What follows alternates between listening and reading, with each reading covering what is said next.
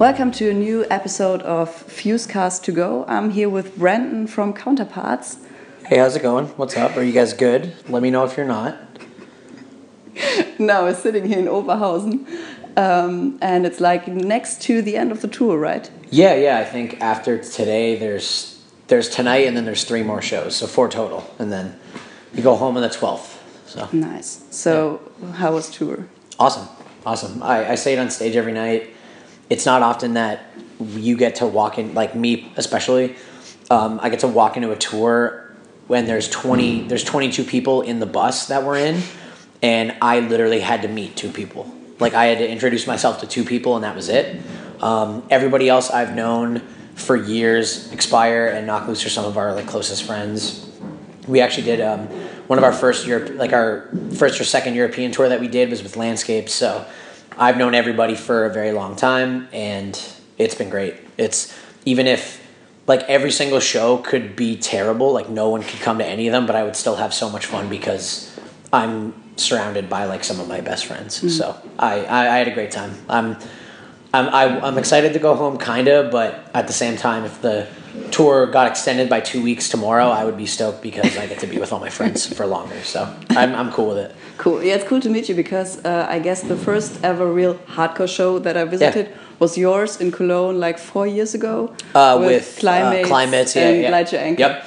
Yeah. That that was actually our very first time coming to. Okay, cool. Yeah. Yeah, come, coming to Europe. So there you go. You're you're in, you're in, you're one of the OGs. Yeah, That's yeah. Cool. I've never missed a show since. Awesome. I think. Thank you. yeah. Um, now we're talking about your favorite records of 2016 because the yeah. is already oh, yeah. nearly over. Yep. What would you say is your like third place? Third favorite, I would go. I we had actually it came out today and we were all jamming it but a lot of the songs have been out for as singles for a while but um, post malone's new record Stoney came out today and we've all everybody most people on the bus have been looking forward to it. So i woke up this morning we went to the christmas market came back and then i we had like our bluetooth speaker and we were jamming it all day. Um, it's awesome. I there's there's just there's so much it, there's such a wide range I, I, guess you know post malone like he, he, he like draws from a bunch of different influences, which is really cool. It's not it's not just a rap record. It's not just an R and B record. Like there's some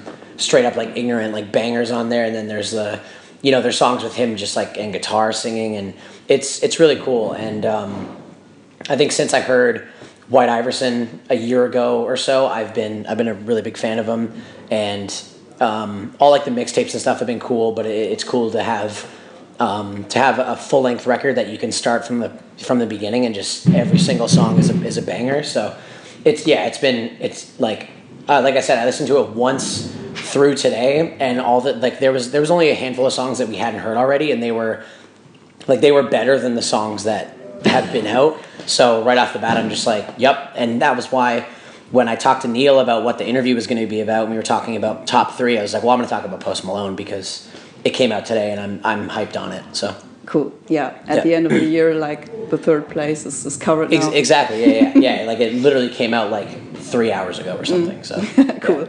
yeah. we're doing a whole podcast about um, our top three records of cool. the year. Cool. Yeah. Now I'm still thinking about like the the, the third one because I can't decide between two. Yeah, yeah. So that's hard. You could do four. Yeah, I can. No one, will, yeah, no one. Will, you can have an honorable mention in there or something, and yeah, no one will be mad. so now um, you listen to it in the bus the whole day. Everyone, so everyone's a fan here. Uh, well, we we actually we, we listened to it in like the catering room. We were all just like eating okay. breakfast and stuff, and um, we just had it playing and slowly everybody was coming in and people would be like, "What is this?" And it's like, "Oh, it's a new new Post Malone." And even Neil, like our, our tour manager, he's um, he's not super into like the new newer like hip hop stuff, like Young Thug, uh, like like all that, like a uh, Rae Sremmurd, like that kind of stuff. But even Post Malone, like he was vibing it. He was he was feeling it. So it's good. It's just it's really easy to listen to. The songs are super catchy, and he's got a really good voice. And yeah, I I I back him real hard. He's really cool. cool. Now it's cool that you're mentioning something completely different uh, that's out of our fuse cosmos, as we always say. Yeah, yeah. Well, I, like my other two for this year, one of them's in the same realm, and the other one's completely not. So it'll be it'll it'll be cool. I hope people can, if they haven't heard of it, they can. People that like our band can be like, oh, well, it's cool.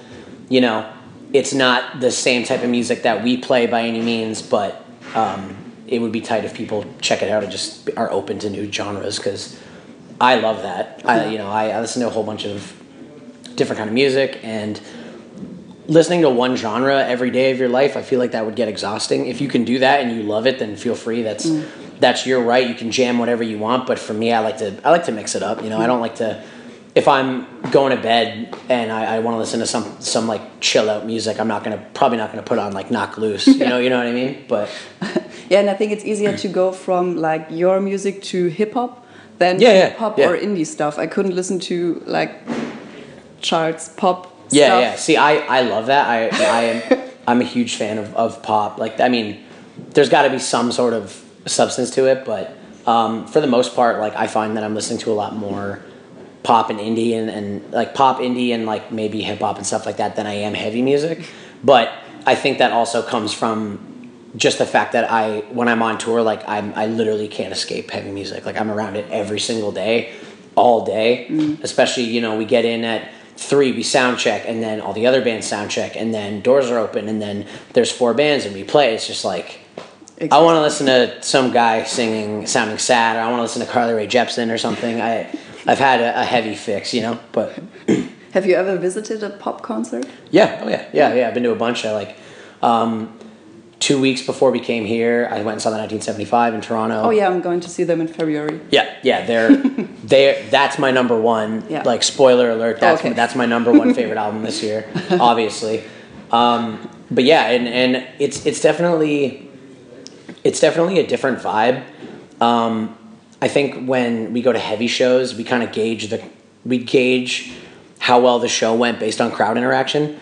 If you know, and it, it, in my mind, I'm like, if we play a show and people are losing it and like jumping on top of each other and singing along, I'm like, okay, well that was that was an awesome show. But if you when you go to pop shows or something, or like like I went and saw Drake like mm-hmm. uh, like last summer, obviously it's not like that. But then you have to think like, okay, well then what makes a good pop show? Like what makes it different? Because clearly there's barricades. Like you're not going to get on stage and like stage dive for the 1975, but um, not. So then you, yeah, right. Like I, I mean, I, I might. Depends how much Jameson I'm fed before I do it, but like I, I might. But you, you, know what I mean. You have to. Um, it, it sort of changes the way you look at what makes a good show, and it will make me reflect on shows where I'll think back and go, yeah, a lot of people weren't really moving. Like there wasn't a lot of movement during the show, but I look out and I see people singing along, mm-hmm. and I think it brings you down to earth a little bit more and makes you realize, okay, the show was good. It may not have been crazy, but the show was still very good, and like a lot of people enjoyed themselves. And that's with this tour especially. That's sort of what my my vibe is. I'm just trying to say, like I say on stage every night, I'm like, I don't care what you do during our set. You can you can you know you can stand still. You can be on your phone. I don't care. But when you leave, I want you to feel like you you spent money on a ticket and you got something out of it. Mm-hmm. So even if you hate our band and you're outside smoking for our band, like that's fine. Did you have fun watching the other bands? Yes. Okay, then you had a good night, and so did I. Yeah. So. Cool. Yeah, I've been to a Justin Timberlake concert. Yeah, yeah awesome. Um, yeah, and that was fun because everyone, I had a like a seated place. Yeah, but yeah. everyone was just standing and dancing. Yep. And yeah, yeah, it was kind of yeah. Fun. It definitely it changes your when you know because I probably go to like in, like being on tour. I probably go, I go to like I don't know, maybe like 150 some odd hardcore metalcore shows a year. So it's cool to see it from a different vibe and be like, well, if what I think makes a good show happened at this show, the show would probably get shut down because people don't know how to deal with it, and then it makes it makes our world that we're in a little bit more special, I think, and like personable, if that makes sense. So. Cool. Now on to your um, second place. Number What's two. Your second place. Laugh tracks, knock loose then I'll take it. They're literally like going back to um, heavy music. Uh, they are my favorite current heavy band, and they're somewhat like those guys are some of our, some of our best friends, and the record. And I, have been a fan since the like the the EPs and the split and stuff like that, and we've all been massive fans of the band. And then when they told me that they were going to do a full length with Will Putney, who we go to, who we record with, or like we did the last two with anyway. Um, I was so stoked because I know that Will can. Will is an amazing producer. Everybody at the studio, like Will, Randy, Steve, all of them, they're all great, and that vibe when you're there is is unbelievable. Um, I recommend like any band if you're in America or can get there and are looking to do a record, like Will is Will's my favorite person that I've ever worked with. Um, but yeah, the record's great. It's unbelievably heavy. It's super catchy, which you see it every night when they play. Like kids go nuts and they know every single word, and it's it's just it's awesome. They're they're extremely tight. They've only gotten better since we've toured with them the first time. Like now I see them and it's just like man, they've they've tightened up. They've they've worked out like little kinks and stuff, and they're they're absolutely smashing it to the point where like I don't want to play after them some nights because I'm just like, how the hell are we gonna top that? And I think, I think when they go like they go on tours now and they have headliners like sweating. They have headliners being like, "Damn, dude, I don't know if we're gonna be, I don't know if we're gonna top this. This is, you know." Their set was crazy, and we have to follow that. And especially bands that play directly after, I'm like, shit. I never want to, I never want to have that. I would rather just be like, no, you guys are headlining every night because their sets are absolutely insane. But yeah, like uh, I'm. It's no secret. I'm just like a huge fan of metalcore, um, and Knock Loose new record is is awesome. It's it's amazing. Like seriously, and um, yeah, and what I like about it is that a, a, criticism that I think a lot of people throw their way. Um, is the the whole like it's a lot of breakdowns, it's a lot of mosh parts and stuff like that. But for me, in my mind, I'm like, well, yeah, that's what they wanted. Yeah. You know, they're not they're not trying to make this groundbreaking technical this has never been done before. Like they've never once said that. They just they know what they like and they want to play it.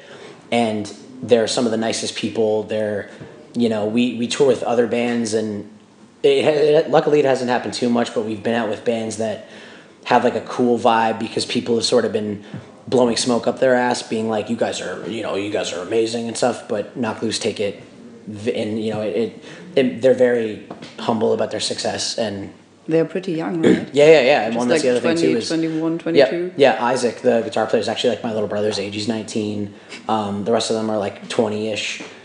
But yeah, and I I see a lot of when we were start when we were first touring the U.S. like back when I was 20, 19, um, uh, I see a lot of us in in them, and the I think the mindset's very similar, and it's just great. But yeah, definitely like they've got they've got bands that play after them sweating every single night because they just smash. So yeah, I, I can't say enough enough good things about them. I think that anybody that that has negative things to say, I think that honest to God, it's coming from a place of jealousy exclusively because they see these young kids doing so well and they're like, well, I'm you know I'm thirty something and my band's not doing that well, so now I'm pissed off about it. Whereas you should be stoked, you should be psyched because maybe um, if they're pulling like 300 kids a night on tour in America, maybe if you're cool, like they might bring you out and then your band's playing to that many kids. You know what I mean?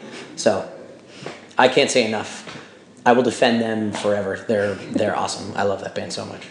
I think. Uh, like many many people today will be here for Knocked Yeah, yeah, of course, yeah, absolutely. Like all this, of my friends are like, yeah, yeah, yep. This this whole this whole tour has been, you know, it's been expire smashing, and then we have our areas that we do well, but every single night it's it's been majority like coin flip who's going to have the better set, Knocked Loose or expire, and then both of them smash. Um, I mean, us and landscapes are like we're still having fun, but I'm here for like, you too. So no, thank you. but the the really the really cool thing about it is the fact that it's Knocked Loose first time over here and it's expires last time. So there's a very cool, you know, you're getting because so many kids are excited to see Knocked Loose for the first time, so they're coming out and going nuts. And then you have expire where it's like I'm seeing expire for the absolute last time, like I'm never gonna see them again, so I have to go wild. So that just means that the shows are, they're just nuts. So uh, that's the only way to put it. Like kids go, kids go insane for them, and I love it. I love watching it. I love seeing my friends smash and and just you know just ruin the venue and you know just open like just absolutely smash the place. I love it. It's it's one of my favorite things to see. So cool. Um, now on to the to the last. Yep. To the last one, as you said, 1975. I like it when you sleep. That is my that's my favorite record. This year they they are literally my favorite band of all time. I anyone that like follows me on social media or anything like that or like has at least been around me for a little bit, you'll know that how much I care about that band. I just I don't know what it is. I remember the first time I heard them was we were over here. We were out with Being as an Ocean and Hundredth here. I've been there. And, and, and Polar, yeah, yeah. And we were in, I want to say Munich, I think, and someone was watching the music video, and it was a music video for girls. And I walked by and was just like, what is this? And they were like, oh, it's this UK band in 1975. And I was just like, play more. and they they put on like all the singles, and I was just like, yep. And then got the first record. I got uh, like the deluxe edition with all the EPs included and everything. And it's just, it's pop music, but it's the most, it's some of the most intelligent pop music that I that I've ever come across because everything is so calculated. Every single thing that they do is is just it makes sense. It's it's almost like they like they should be writing a book on how to be a, a good pop band because they're you know they they have all these elements that that aren't necessarily from a pop place like from a pop background but they incorporate it all so well and just the way that they market themselves and they're like they're they're like press and PR everything they do is is unbelievable mm-hmm. and they just they legit write the catchiest songs I've ever heard. Yeah. So um, and the, the the other cool thing is like from a musician standpoint, I, I think there I I've gotten not a lot, but I've gotten a little bit of flack from people being like, "Oh, like you like the 1975, like they're that's music for like 16 year old girls." I'm like, and I'm like, I agree, it is, but when you approach it from our background of like a tour, like a touring musician area, and like we we do certain things that other people haven't even thought about, like the average person doesn't probably doesn't think about an album rollout like how like an album campaign. And then when i think about i like it when you sleep like part of the reason why i like it so much is because of the campaign like the entire like the blackout the whole or like or, you know deleting all their social media and coming back with this going from this black and mm-hmm. white aesthetic to this all pink White and super colorful. You know that'll and like you know them putting out love me and like stirring things up and having everyone go like what the hell's going on? They're, they're so different. I, I think that whoever's in charge of that aspect of the band like whether it's the label managers or them themselves they're straight up geniuses like they are.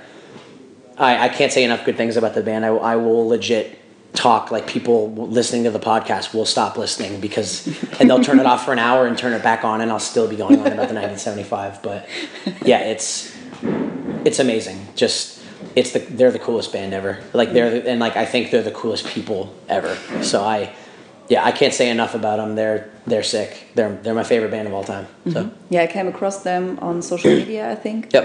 Um, like for the first record and uh, I've been working for a uni, like a college radio Yeah, stuff, and yep. there we played uh, Chocolate. Yep, And yep, we, that was- we got like letters. What is it? Yep. Yeah. Exactly. Yeah. And So and great. that and it's it. I mean, you'll you'll go out and you'll hear it. Like, but I mean, before I like it when you sleep is out.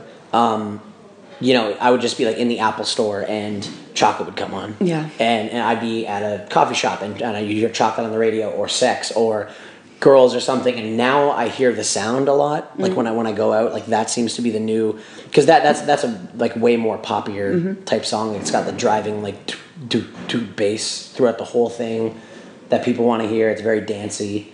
Um, but yeah, but then they can turn around and have a song like Me, which is probably my favorite 1975 song, that's so depressing, and there's just like that saxophone in there, and it's very stripped down. And then they can do, you know, they can have a song like Love Me, which sounds like INXS, and, uh, you know, all these like 80s, these 80s bands, and it's just, they're the best. Like, I, that's the only way to describe it. Anything that I cannot wait for them to put out new material. I think that they're the coolest band of all time. Mm-hmm. So Yeah, I like somebody else as well. Somebody Else is- is awesome, yeah. It sounds so different because his Yep. voice is a little bit deeper and Yep, exactly. Yeah, and that's and like even even like the like I I'm I'm I'm going on and on here, but the vid like the videos alone, like when you take the Robbers music video and you put it next to the Change of Heart video, there's there's frames that are related from each music video, and they're like I, Isaac from Knock Loose was was telling me something about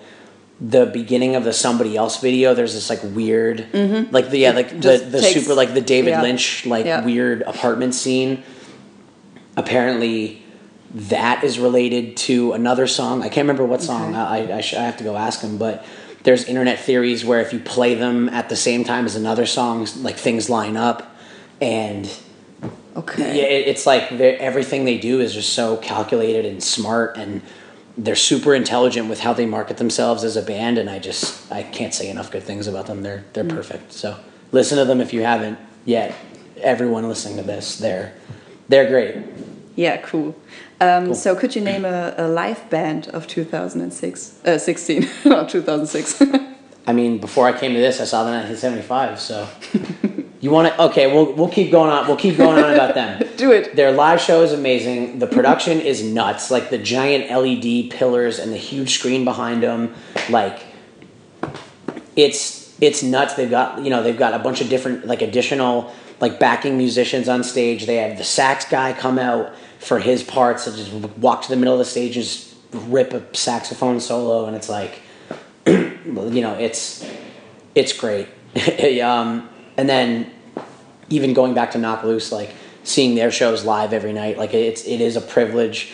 This is our second tour with them, and even on, when we did our headliner in April in the United States, that was like watching them every night just like puts a smile on my face. Just seeing kids go nuts and seeing it happen to the best people that I can think of. Expire every night, like you know, this is the last time that they're going to be in, in the UK and Europe, but we actually uh, early like January next year we're doing Japan together, and it's it's it's it's like a weird circle because the first time we met them was in Japan, so now we get to close. You know, the last time we tour with Expire will be in, in Japan, and watching that band, you know, watching them smash every night and knowing full well that it's going to come to an end like a, come january like january 30th i'm not going to see that band play live again um, and they've been one of my favorite hardcore bands since i heard you know like the early like the demo and stuff. I've always i've always loved that band. And it's weird now that i'm such good friends with them because i you know I, I was crazy about them too. Um, i'm trying to think of other bands that i haven't mentioned that i've seen this year. Um, oh i saw the used this year. That was uh, I, saw- I went and saw them. They did the 15 year anniversary tour for uh, like their 15 year anniversary where they played the self-titled and in love and death front to back two nights in a row so i went and saw that in new york city and then i saw it in toronto as well and like i went to new york for my like 25th birthday like that's what i what i did for my birthday um, because before i heard the 1975 the used self-titled was my favorite album of all time so I obviously went and it was it was unbelievable. I, I saw I don't I'd only seen them once before that. I think it was 2000, 2005, 2006 maybe. No, 2000 yeah, 2005 I went and saw them. I don't remember the, the year, but I remember the tour. It was it was under oath, it was the used under oath Alexisonfire. Great. And I went to that in in Toronto and that was unbelievable and it, it was all the Used had just put out in Love and Death, Under Oath put out like like they're only chasing safety. It only been out for a little while, and Alexisonfire just put out uh, Watch Out. So that show was unbelievable. But seeing them, you know, almost 15 years later, sorry, 10 years later, and they're still just as good, and they're perfect in their production budget, like the even the lights. It was it was an awesome experience for sure to just see that and be like, okay, saw my favorite record front to back. I saw songs I never would have thought I would hear live, and it was really cool. Cool. So 2016 was a good year for you. It, it, it was and it wasn't this year. I mean, this year's been pretty terrible for I think everybody. There's just been a lot of a lot, a lot of miserable things happening. But when I think you know, there was a lot of good too, and I think that's like that's like any year that I've been alive. It's been, you know, there there is there is good and, and bad. Always, you have to just take it as it comes. And but yeah, o- overall, I haven't I haven't been too miserable this year. I've, I've been doing okay. I've been doing a lot better than tw- 2015, I would say. So yeah, it's it, it's yeah, it's it's been a, it's been a decent year. It's been passable. You know, I I'm doing all right. So Cool. cool. now, when's your new record coming out? Um, we we're gonna record early, um, like early next year. So I'm trying to think if it, it's really dependent on Pure Noise. I if they if they think that they can get it out for summer, like for whatever summer tour that we end up on, that would be awesome. But I would I think it's probably more realistic to just say that it's gonna come out fall of next year. But if it comes, so I'll I'll go with fall, and then if it comes out earlier, like there you go, you didn't have to wait as long. so, yeah, yeah, that, we're doing that early in the new year. I'm really excited for it. I'm I'm looking forward to the way things in the band are now. The dynamic is obviously different with different members, but I'm very excited to see how, you know, how we all come together to create something. So Cool. yeah, I'm looking forward to it. I'm stoked. I'm probably, hopefully, doing the review. Yeah, Boss, awesome. Yeah. listen to me. yeah, yeah, of yeah. There you go. You, you- I know you won't lie about it. If it's terrible, just let everybody let everybody know it sucks and not even bother. But if it's good, check it out. Cool. Then thank you a lot. No problem. Thank you.